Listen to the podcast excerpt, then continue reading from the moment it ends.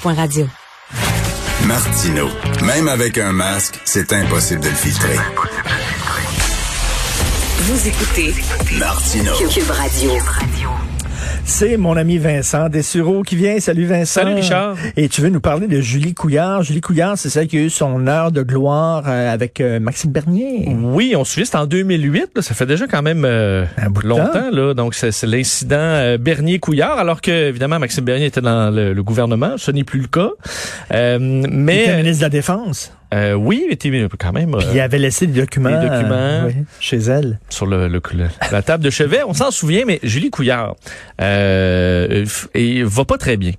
Richard, et je pense que c'est un, il y a une réflexion à faire sur les complotistes qui, pullulent au Canada, au Québec, euh, sur le fait que ça va pas nécessairement bien, que ça souvent ça traduit ceux qui sont vraiment dans ceux qui se questionnent sur le gouvernement, c'est correct mais ceux qui sont vraiment dans les QAnon, les, les trucs de secte pédophile, il- souvent ça cache une grande détresse Personnel. des gens qui ont vraiment eu de la difficulté à traverser avec à travers le, le confinement, qui veut veut pas, ça affecte la santé mentale, ça affecte le certains tombent en dépression. Donc il y y a souvent derrière ça parce qu'on on en rigole souvent, Ben oui. mais se cache quand même une détresse euh, derrière. Qu'est-ce qu'elle a écrit? derrière tout ça. Mais Julie Couillard, la- la- la- hier soir, écrit un long texte sur Facebook.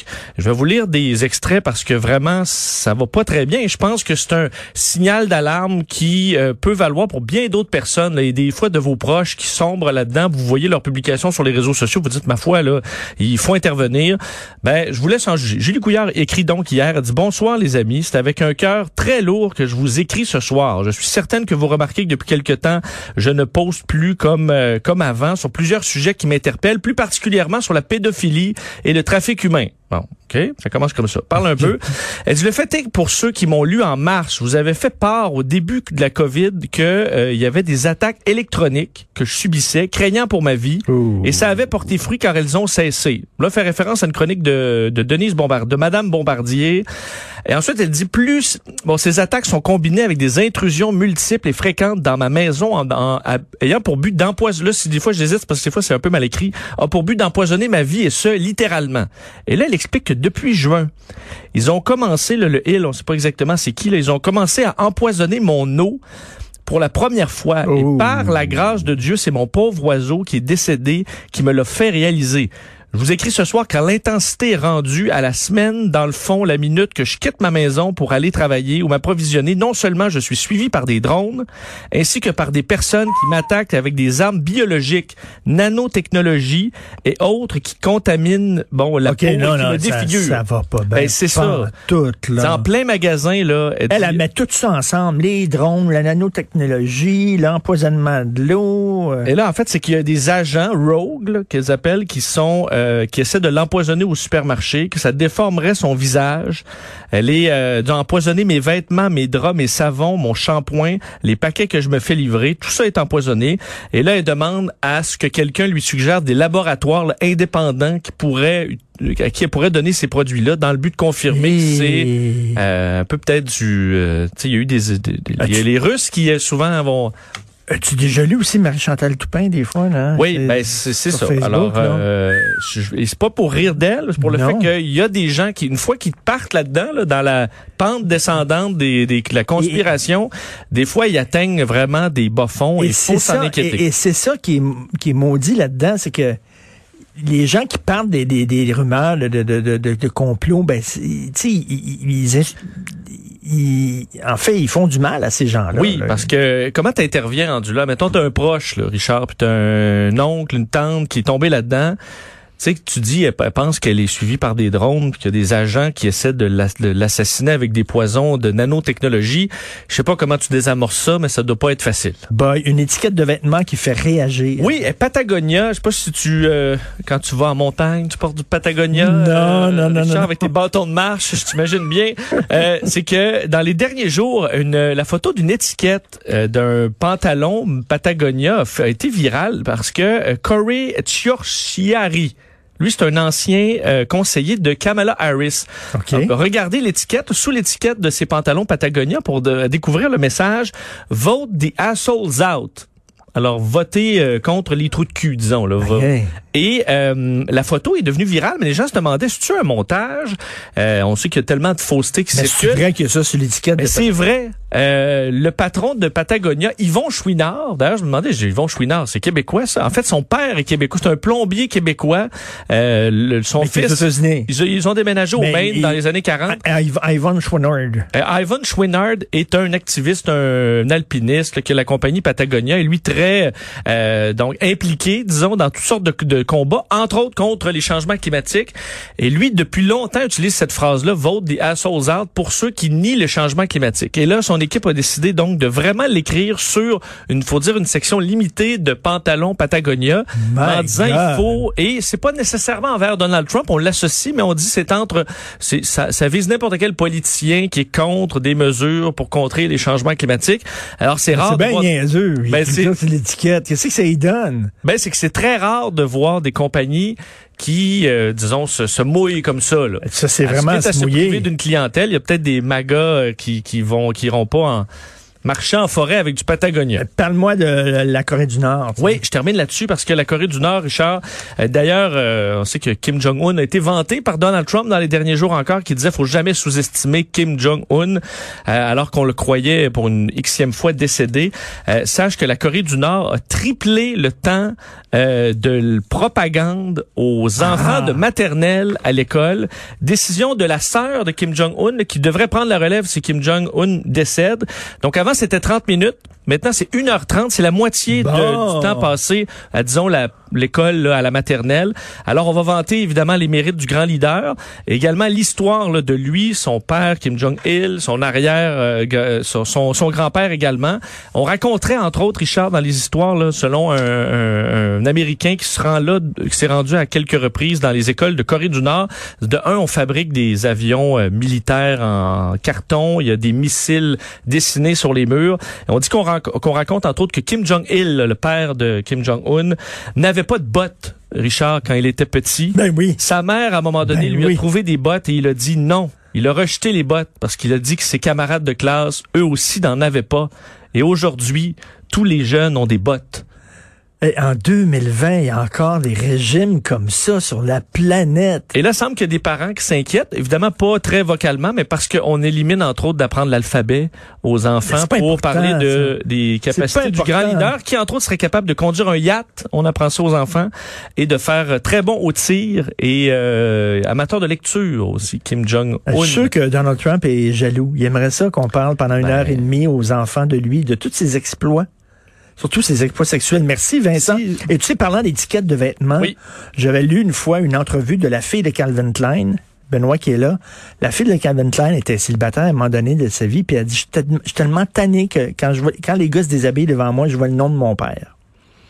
C'est pas bête. C'est vrai, Elle dit, je suis tellement tanné, là. C'est vrai, ça va quand même. Ce qui m'étonne de Kim Jong-un, là, Oui. c'est qu'il soit pas capable de faire un peu de vélo stationnaire. Il- C'est juste se mettre un petit peu en forme. là. Pas grave d'avoir un, petit, un peu de surpoids, on le sait. Mais de là à, tu Non, mais, mais non, mais attends une minute, ses cheveux aussi. ses cheveux, c'est un choix esthétique. Ça, Ses euh, cheveux, quand même. lui, il y en a. Moi, je peux rien dire. Tu sais, j'aurais juste l'air jaloux. Fait que ça me donne rien. Est-ce que est-ce que tu as entendu tantôt lorsque Vincent lisait les, les euh, publications Facebook de Julie Couillard? Non? Écoute, c'est d'une tristesse. Elle dit qu'elle est empoisonnée, puis elle est suivie par des tas, des drones, puis euh, il y a des gens qui Ah, envoient des Des agents qui lui envoient ouais, des, des, des, euh, des poisons de nanotechnologiques. Ouais. euh, ça montre que quand on Elle est en train de chirer ben. J'ai un peu, j'ai d'empathie Ben oui, c'est Je peux, sûr. pas, je peux pas me moquer quelqu'un qui Non, mais c'est pas ça le but non plus, c'est de Ouais. montrer que comment t'interviens quand il y a quelqu'un de tes proches comme ça qui te dit je suis vu par des drones là. Comment tu désamorces ça? Il n'y a pas de solution. Là. Ils sont rendus que- complètement ailleurs. Ouais, à moins que Maxime Bernier soit. Non. rien, rien, j'ai rien dit.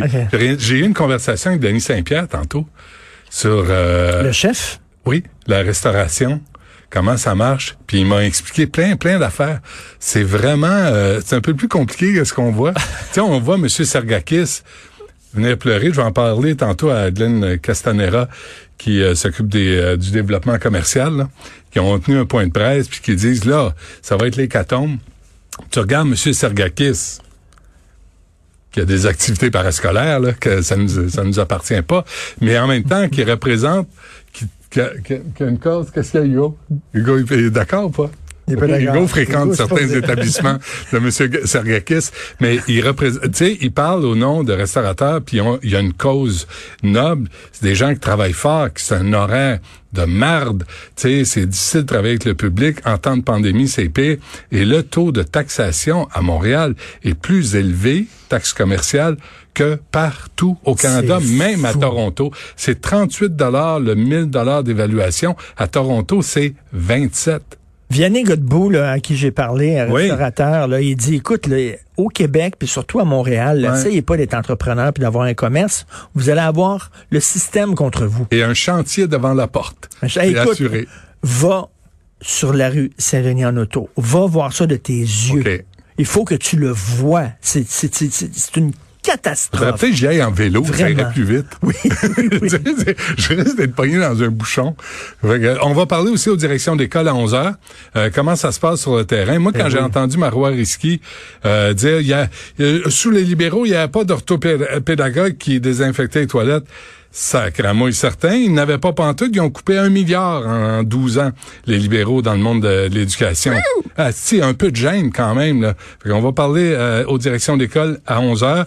Et à midi, vous avez vu ça, l'annonce euh, de l'an passé de ton ami Justin Trudeau et ton ami Greta Thunberg. oui. Tu sais, quand elle est Ah Oui, venue, 2 milliards 2 d'arbres. milliards, point final. La- Il y en a combien de plantés jusqu'à maintenant? Sweet fuck all.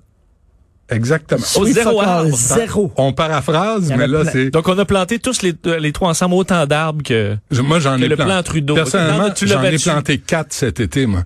Fait que j'ai été plus productif que Justin Trudeau et le gouvernement canadien entier. J'en ai planté faire. 100 fois plus que Justin, moi. Parce que 100 fois zéro égale zéro. L'infinité je te d'arbres. vois, je te vois avec une pelle. J'ai de la misère à croire ça. Et euh, qu'est-ce qu'on fait à midi? À midi, ben c'est ça, avec Équiterre. Mais c'est parce qu'il y ça. Puis là, on disait, les, ça va capter le carbone puis la pollution. C'est zéro. Greta, on va essayer d'appeler Greta, voir euh, Qu'est-ce qu'elle qu'il fait, qu'est-ce qu'il fait, M. Guilbeault, qui fait partie de ce Guilbeault, il est au patrimoine, il n'est plus Non, là, Non, mais il dit il rien. Non, non, mais il a dit, il a dit, il a dit, même, je vais quand même être au Conseil des ministres, puis je vais quand même me faire Non, entendre. non, non. Le, le ministre de l'Environnement, c'est un type euh, de North Vancouver who doesn't speak any fucking French. Fait que, tu sais, ça donne rien même de l'appeler. Il va dire, oh, what? Oh, it's too early for me. Fait qu'on l'appelle pas. Et là, t'as les ouragans dans le golfe du Mexique qui sont plus puissants, plus nombreux. T'as la côte ouest américaine qui brûle comme dans un cendrier à l'époque où on fumait des cigares dans les bars, toi puis moi. Fait que Les c'est... bars de M. Sergakis. de M. Sargakis, qu'on salue. Amica, euh, tu te souviens quand j'avais tourné les Pollux? Ah, tu te souviens pas? On était allés le voir. Le, le, prix qu'on remettait aux plus gros pollueurs. on les félicitait d'être les meilleurs pollueurs du Québec. Et M. Sergakis s'était mérité parce qu'il y avait un panel dont Stephen Guilbeault, auquel Stephen Guilbeault euh, participait. Puis là, il y avait un panel. Puis on remettait une espèce de poubelle sur un puck de hockey shooté avec du, de l'or euh, cheap Ouais. là, en peinture. Puis là, on arrivait, félicitations, on est allé voir Alcan, on est allé voir de- du monde euh, à qui on a qu'on a bavé sérieusement, mais plus fort que nous. Quand on va voir M. Sergakis, on monte sur une des scènes des bars de danseuses sur la rue Saint-Jacques. Euh, Saint-Jacques, dans, dans Saint-Henri. Saint-Jacques, Saint-Jacques. C'est ça, hein? Et puis euh, là, je dis, ben félicitations, puis il pogne pas vraiment. Oh. Et là, quand il vient le temps de signer le, comme on dit, le release pour permettre la diffusion de l'entrevue, il nous débarque pas un, mais deux goons, dont une féminine qui ressemblait à Bridget Nelson, la femme de Sylvester Stallone. Et là, on n'était pas gros dans nos shorts parce qu'ils la trouvaient pas drôle.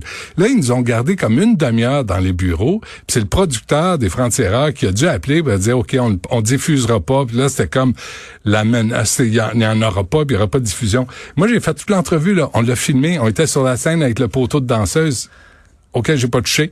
je suis un peu dédaigneux, mais, euh, mais on sur le une cassette quelque part. Ouais, Monsieur Sargakis. Non, mais euh, oui, ben, dans les archives. Là, il faut que j'arrête parce qu'Hugo dit dehors. Il dit, Sortez, sortez, sortez. 32, Là, on- c'est on est- bon. on est dans ton show. Hugo Veilleux, la recherche, merci beaucoup. Ouais, il était un peu contrôlant, trouves-tu? C'est un peu germaine. Un peu germaine. Alors, Achille Moinet Sois à la sexiste. console. Un peu germain. Germaine. Sois pas sexiste. Achille Moinet à la console. Achille. Merci beaucoup. Achille, Euh, as-tu merci Vincent. Les, les extraits, Achille? Es-tu prêt? Oui, t'as intérêt. On se reparle demain à 8 heures. Bye.